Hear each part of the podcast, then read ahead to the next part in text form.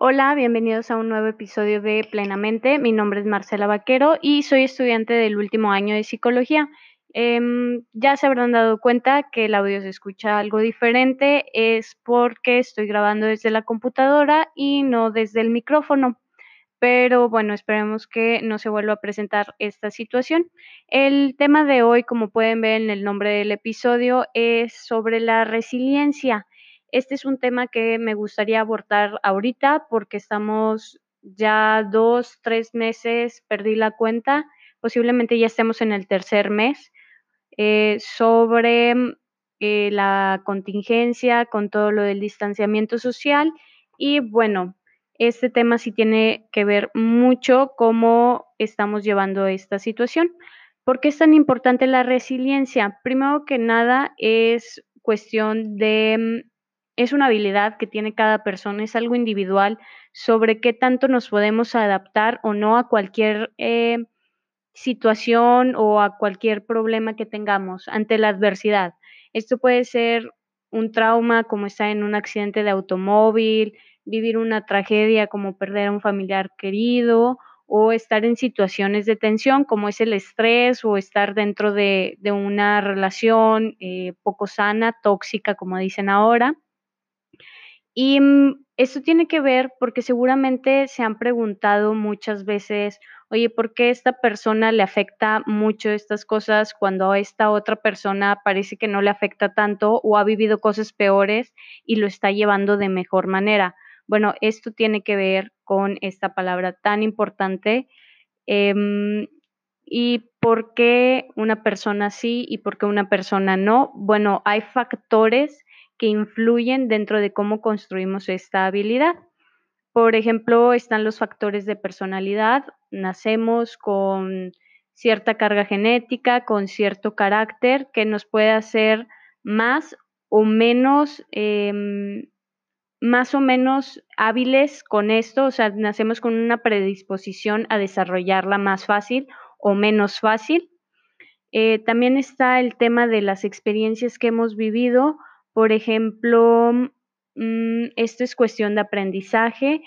Si tú ya viviste una situación, por ejemplo, donde estuviste desempleado mucho tiempo y fue una etapa muy estresante, posiblemente si te llega a pasar una segunda vez, puedas eh, llevar esta situación un poquito más sencillo. ¿Por qué? Porque ya lo viviste una vez, ya aprendiste de lo que pasó, sabes que puedes hacer mejor y esa segunda vez posiblemente vaya a resultar más fácil sobrellevarlo. Mientras que si nunca lo has vivido, pues vas a tener que apoyarte de otras cosas que no sean la experiencia, como la experiencia de los demás o eh, los consejos, el apoyo emocional que dan otras personas.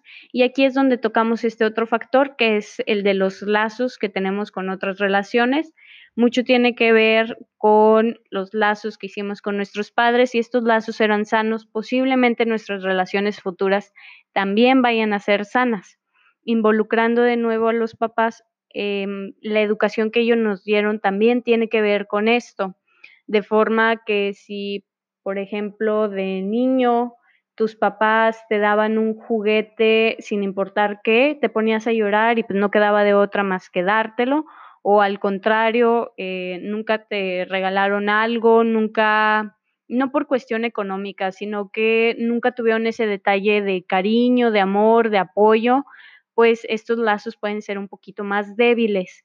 Entonces, si, si una persona tuvo unas relaciones sanas con sus padres, pues posiblemente tengan más em, habilidades, tengan más herramientas para afrontar problemas. Y esto no tenemos por qué nada más culpar a nuestros papás. Si ya pasaste por la adolescencia y si ya estás en la adultez y nunca te preguntaste eh, qué puedes hacer para ser mejor o nada más te excuses con el yo así soy o así me educaron, ahí está el problema. Pero yo supongo que si estás escuchando este audio es porque mm, quieres mejorar, quieres aprender de este tema y bueno, este es el punto de, del video, enseñar un poquito más o informar un poquito más cómo puedes construir la resiliencia ya en una edad un poquito más madura. Otro detalle muy importante es que las personas resilientes no quieren decir que no sufren. También sufren, también les duele, también pasan por crisis emocionales, no quiere decir que no les importe, sino que les afecta de la misma forma, pero eh, otra persona puede tener un poquito más de recursos de cómo solucionarlo y están más enfocados en este, en este enfoque de resolución de problemas que en el eh, victimizarse o en el quejarse nada más o en sentirse abrumado, lo cual pues es una reacción totalmente normal, simplemente que pues bueno, hay que entrenarnos, hay que practicar para que podamos resolver nuestros problemas de forma un poquito más eficiente. Y mm, bueno, ¿cómo podemos identificar que una persona es resiliente? Vemos personas que tienen planes realistas y son capaces de seguir estos planes, tienen una visión positiva de sí mismos, pero también es realista. Eh, ellos reconocen cuáles son sus habilidades, en qué son buenos, pero también reconocen cuáles son sus áreas de oportunidad y cuando pueden mejor pedir ayuda, cuando no están seguros o no son totalmente capaces para llevar algo lo cual no está mal. Pedir ayuda es algo excelente dentro de la resiliencia. Em, esto tiene que ver mucho con el autoconocimiento, entonces si una persona no se conoce bien, no sabe cuáles son sus puntos fuertes y cuáles son sus puntos débiles, es un problema. También podemos ver que las personas resilientes tienen una comunicación muy efectiva con otras personas, em, tienden obviamente a resolucionar sus problemas, a solucionarlos de una forma más rápida o más efectiva y bueno, se considera también que tienen un alto grado de inteligencia emocional. La inteligencia emocional es eh, poder expresar tus emociones, identificarlas primero en ti, saber qué está pasando, poderlas exteriorizar, o sea, decírselas a las personas, por ejemplo, si estás enojado, decírselo a esa persona con la que te encuentras molesto, pero sin gritos, sin agresión ni nada, sino de una forma atenta, educada, sabiendo cómo te estás sintiendo y en un momento adecuado, no en una reunión eh, social donde te pones a gritar que, que te hizo tal cosa o que te hace sentir de tal forma, pues no, sino que lo hacen en formas oportunas.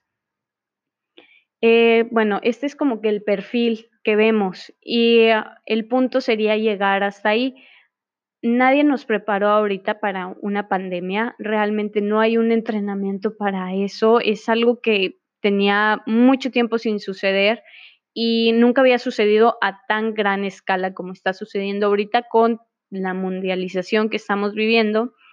Eh, si las personas como individuos no están preparados, tampoco los psicólogos estábamos preparados para atender este tipo de problema. Entonces, pues se han ido creando nuevas técnicas, nuevas formas de dar psicoterapia, eh, enfocarse un poquito más en el desarrollo de habilidades de las personas y de herramientas para que puedan afrontar sus problemas dentro del distanciamiento social o dentro de la nueva normalidad. ¿Y cómo podemos construirla? Realmente no es algo que suene tan complicado, aunque sí puede llegarlo a ser ya que todos los procesos dentro de la psicología no suelen ser lineales. No es decido empezar, investigo, aprendo, lo aplico y listo, ya, eres una persona resiliente o eres una persona con buena autoestima, para nada. Hay muchos altibajos y luego después de un punto regresas a uno de los puntos iniciales. A veces te puedes saltar grandes o varios puntos. Es un proceso que no tiene realmente pasos a seguir, sino que cada persona va construyendo su proceso a sus diferencias, porque cada persona así es, diferente. Em, bueno, entonces voy a mencionar algunas formas en las que los podemos ir construyendo. La primera, y considero que es de las más importantes, construir los lazos entre relaciones y apoyarte de estos lazos. ¿A qué me refiero? Eh, construir una amistad es un tema un tanto complicado. Eh, se escucha mucho este dicho de amigos verdaderos con los cuentas con los dedos de las manos y hasta te sobran dedos. Es lo que usualmente escuchamos y es la verdad, ya que podemos tener esos amigos con los que las pasamos muy bien, salimos, nos divertimos, pero esos íntimos amigos donde cuentas o ya tienes un poquito más de comunicación acerca de cosas más personales, y puedes confiar plenamente en ellos, pues ya es menos común que suceda esto, ya que pues construir una relación así de fuerte requiere mucho esfuerzo y requiere mucho tiempo y madurez por ambas partes. Entonces, construir lazos es construir una red de apoyo, ya que tenemos que entender que pues somos seres sociales por naturaleza y el simple hecho de saber que hay una persona al lado que te va a apoyar, aunque esta persona realmente no te esté apoyando en ese momento, el hecho de que tú sepas que si lo llegas a necesitar, ahí va a estar, ya es una motivación muy grande. Y esta red de apoyo no necesariamente tienen que ser amigos, también pueden ser familiares, puede ser tu pareja.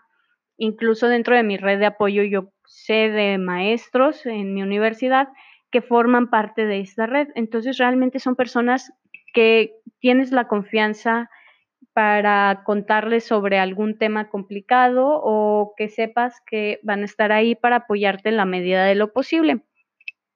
Y no solamente es construirlo, sino que hay que apoyarte en ellos, porque es muy diferente tener esos súper buenos amigos que ahí van a estar 24/7 por ti, pero eres de esas personas cercas que quieren hacer todos por sí solos y pedir ayuda les suena a como fracaso y realmente no es el caso todas las personas de vez en cuando vamos a necesitar ayuda, un simple consejo, un simple, una simple plática de cómo te sientes puede cambiar totalmente el contexto.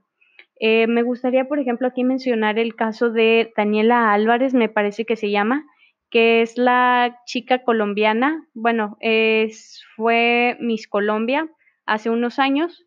Em, lo que sucede con esta chica, que ahorita es tendencia en redes sociales, es que tras una cirugía hubo un problema, que luego este problema pues tuvo, tuvo una evolución que terminó con la situación de que su pierna había sufrido una isquemia y los doctores le dieron dos opciones. Eh, dejar la pierna así como está, pero sin la movilidad y sin la sensación. O la otra era eh, amputar esta pierna y poner una prótesis que podría ser un poquito más funcional, ya que podría eh, hacer deporte, bailar, nadar, actividades un poquito más, más comunes que si tiene una pierna inmóvil hubieran sido más complicadas. Esta chica siempre estuvo subiendo videos, estuvo subiendo fotos de cómo iba su tratamiento, de sus cirugías, porque tuvo varias cirugías por si podría llegar a recuperar la pierna, pero al final no se pudo. Y mm, sube después un video diciendo que tomó la decisión de amputar la pierna y tener una prótesis y todo el mundo estaba diciendo de que wow, con su fuerza, que lo estaba tomando de la mejor manera posible y que lo estaba afrontando muy, muy bien.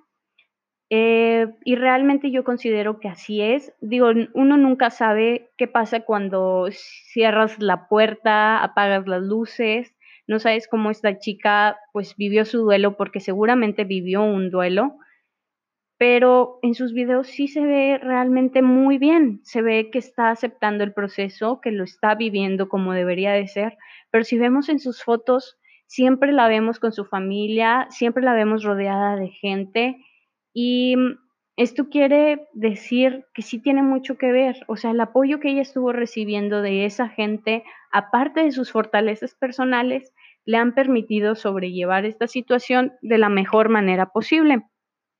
Y esto no quiere decir que ocupas tener 20 amigos para poder, poder tener buena resiliencia. Claro que no, existen personas que son un poquito más pues ermitañas, como dicen, son, les gusta un poquito más la soledad, estar solos, pasar tiempo consigo mismos y no tienen una red, por así decirlo, tan grande y no es necesario. No ocupas tener 50 personas que estén ahí para sostenerte. Muchas veces ocupas tener nada más una. Y bueno, esto va a depender de cada persona y no hay ningún problema. No es cuestión de que sea mejor o sea peor otra forma de construirla es evitar la crisis, ver esta crisis como algo que no se puede superar. ¿Por qué digo crisis? Porque realmente cualquier problema que vayamos a tener, cualquier cambio es una crisis, pero las crisis no necesariamente son algo negativo. Entonces, verlo como algo insuperable es una forma muy negativista de poner la situación y va a, va hacer que sea un poquito más complicado.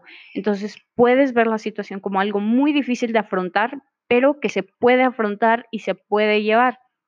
Esto requiere también mucho entrenamiento de la persona.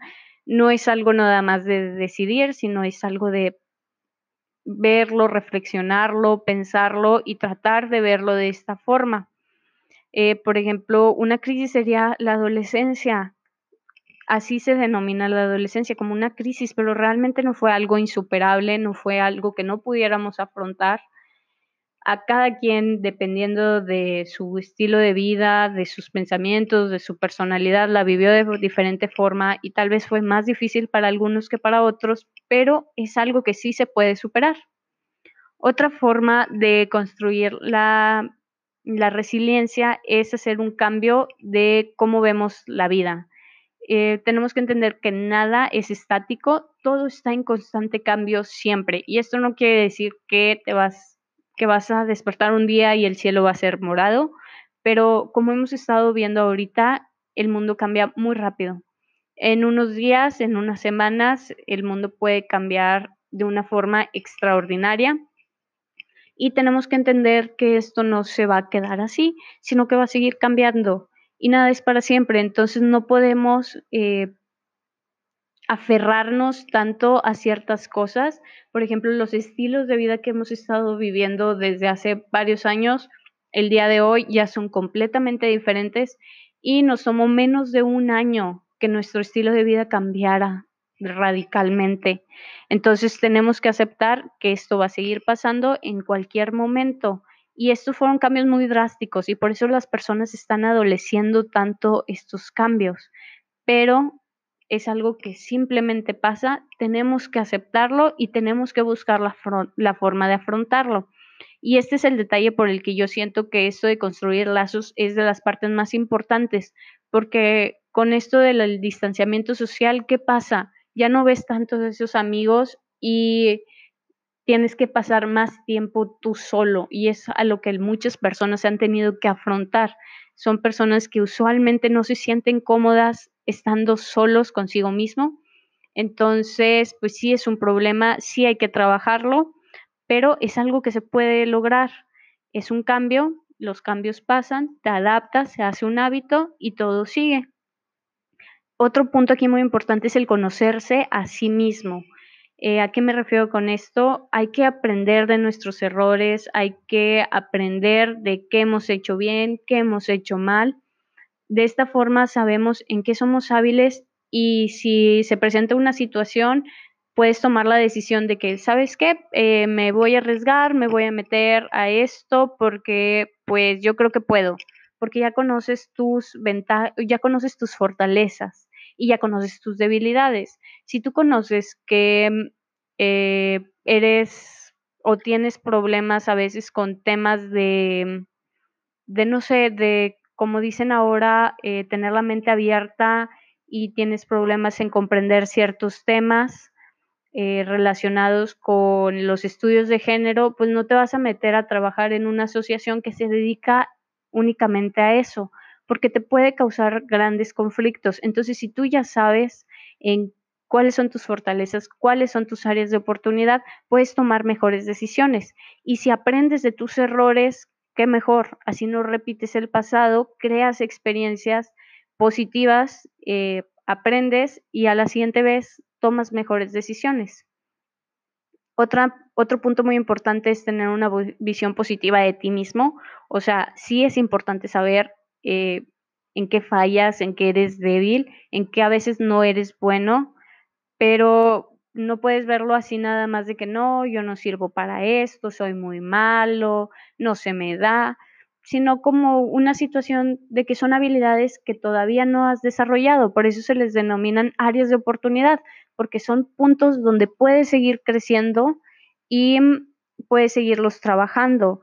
Entonces, si los ves de esta forma, que es una forma positiva de verlo, ya no es sentirse mal contigo mismo, porque no significa que eres malo, sino simplemente que puedes mejorar y aparte no existe una persona que sea perfecta en nada de lo que sea bueno va a ser perfecto y si no sabe de algo, nadie sabe de todo. O sea, me refiero a que simplemente la perfección no existe, nadie puede ser bueno en todo y nadie es excelente en absolutamente nada de lo que haga. Y dentro de este proceso de crisis también es muy importante el cuidarte a ti mismo. Hay que em, estimarnos, hay que estarnos recordando eh, que es necesario una buena alimentación, un buen trato con nosotros mismos, la forma en la que nos hablamos, la forma en la que nos cuidamos tanto físicamente como emocionalmente, tiene mucho que ver. A la hora de cuidarte a ti mismo es porque sabes lo que vales.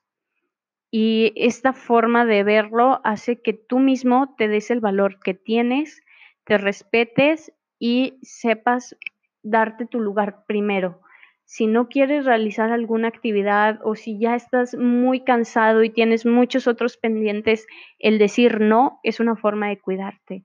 El decirle no a tu amigo que quiere salir, pero tú tienes miedo por el tema de la contingencia o porque tienes mucho trabajo y estás muy cansado y quieres tomarte ese día para ver películas y decirle a tu amigo simplemente no quiero, no pasa nada o el tener que asistir a fuerza a un evento social porque es compromiso y así, no tienes ningún compromiso. El primer compromiso que tienes es contigo mismo. Por eso es un tema muy importante esto.